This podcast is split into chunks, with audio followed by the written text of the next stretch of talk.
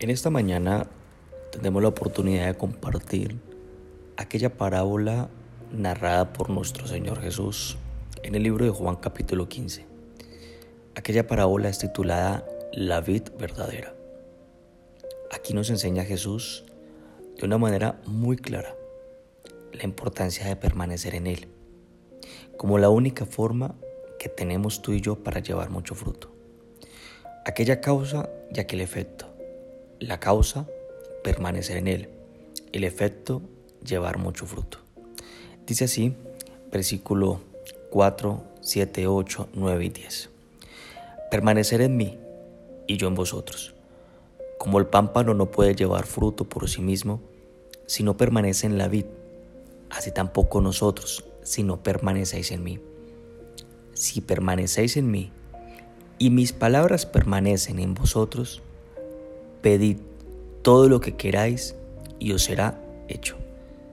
En esto es glorificado mi Padre, en que llevéis mucho fruto y seáis así mis discípulos. Como el Padre me ha amado, así también yo os he amado. Permaneced en mi amor.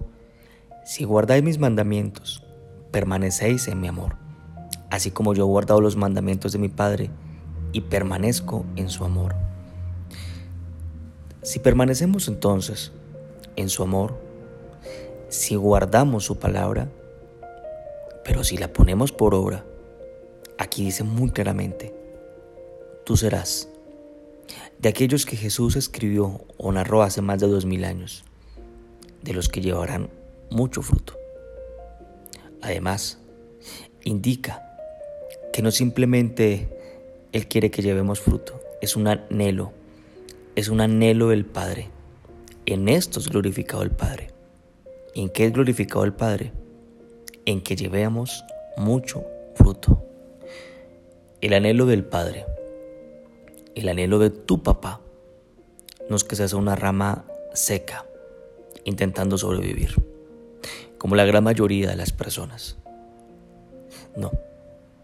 Pero dice aquí algo importante, que es necesario permanecer que sus palabras permanezcan, que yo pueda meditar en ellas de día y de noche, que las tenga presente en la toma de mis decisiones, que la tenga presente en mis actitudes, que sus palabras tengan poder en mi mente y en mi corazón, de tal manera que mi corazón las crea rotundamente.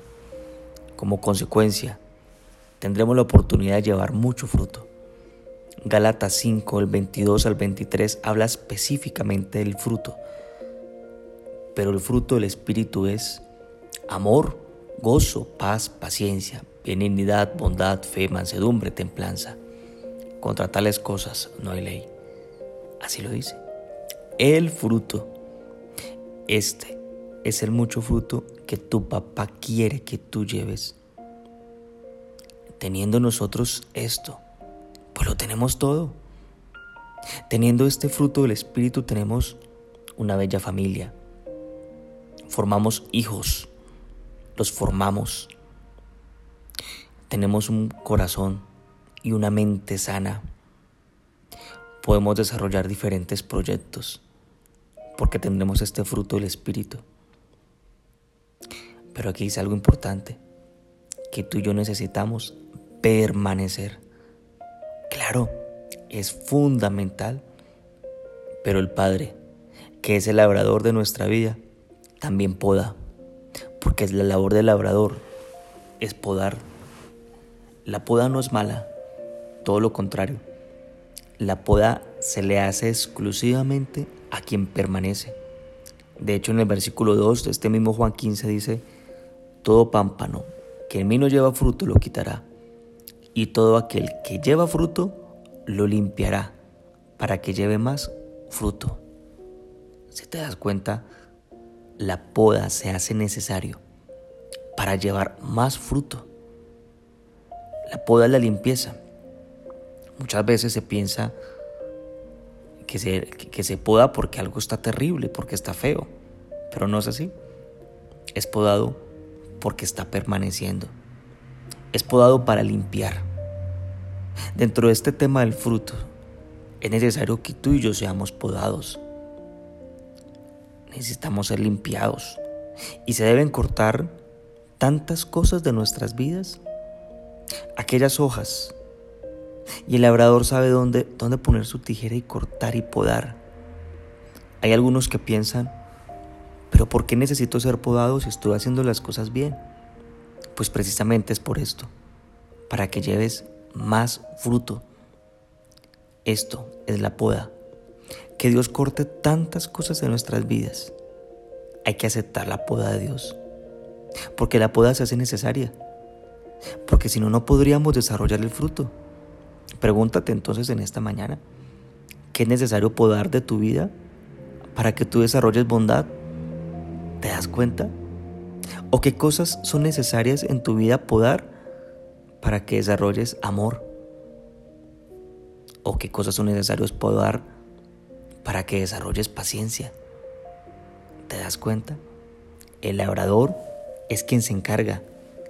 El labrador sabe dónde podar. No simplemente hay que permanecer, sino también hay que dejar que él pode. Y tenemos que dejar que el labrador sea labrador. En ocasiones, el labrador permite circunstancias en tu vida, pero tiene un objetivo, que lleves mucho fruto. Acompáñame y hagamos una oración en esta mañana. Gracias Padre, porque mi vida está en tus manos. Y una vez más en esta mañana, yo te ratifico que mi vida te pertenece exclusivamente a ti. Y es muy claro, es muy claro lo que tú me enseñas en esta mañana. Díselo así. Es muy claro.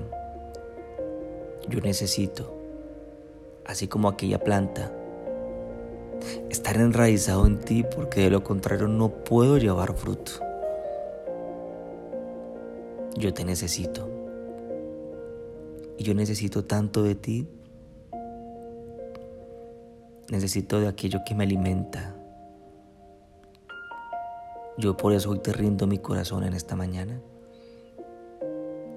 Hoy te rindo mi corazón como lo hiciste tú Jesús en el Getsemaní. Y le dijiste al Padre que no se haga mi voluntad sino la tuya.